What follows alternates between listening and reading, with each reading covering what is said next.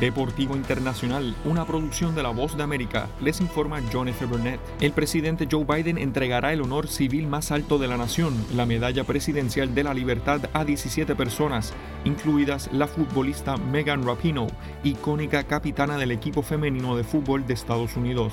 El honor entregado por y en la Casa Blanca está reservado para las personas que han realizado contribuciones ejemplares a la prosperidad, los valores o la seguridad de los Estados Unidos, la paz mundial u otros esfuerzos sociales públicos o privados significativos. Megan Rapinoe, medallista de oro olímpico y dos veces campeona de fútbol de la Copa Mundial Femenina, es la capitana de OL Reign en la Liga Nacional de Fútbol Femenino y es una destacada defensora de la igualdad salarial de género, la justicia racial y los derechos LGBTQ y Plus. Rapino reaccionó ante el anuncio luego de un entrenamiento diciendo, Literalmente mi objetivo de la vida es caminar en mi verdad y ser quien soy y me siento increíblemente honrada. Gracias al presidente y a toda la Casa Blanca por otorgarme este loco honor. Ni siquiera puedo, ni siquiera puedo creerlo.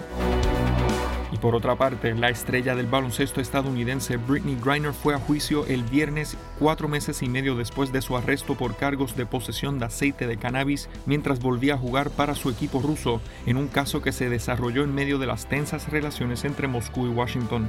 Griner, de 31 años, centro para el Phoenix Mercury y dos veces medallista de oro olímpica de Estados Unidos, fue arrestada en febrero en el aeropuerto Sheremetyevo de Moscú, después de que la policía dijera que llevaba botes de vaporizador con aceite de cannabis. El caso de Greiner llega en un momento extraordinariamente bajo en las relaciones Moscú-Washington. Greiner enfrenta hasta 10 años de prisión si es declarada culpable de transportar drogas a gran escala. Y regresando a este hemisferio, deportistas de alto rendimiento y funcionarios cubanos que se preparan para el Campeonato Mundial de Atletismo en Estados Unidos expresaron su preocupación por el retraso en la entrega de visas por parte del gobierno estadounidense. 14 atletas en diferentes modalidades tienen listas sus clasificaciones para la competencia en el estado de Oregón a realizarse este mes de julio. Hasta la fecha no han recibido respuesta.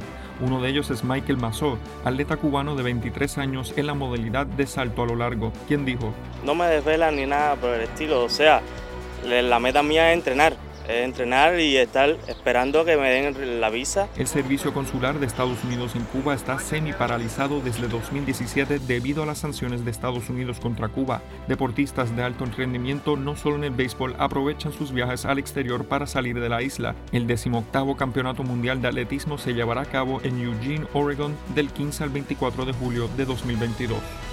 John F. Burnett, Voz de América,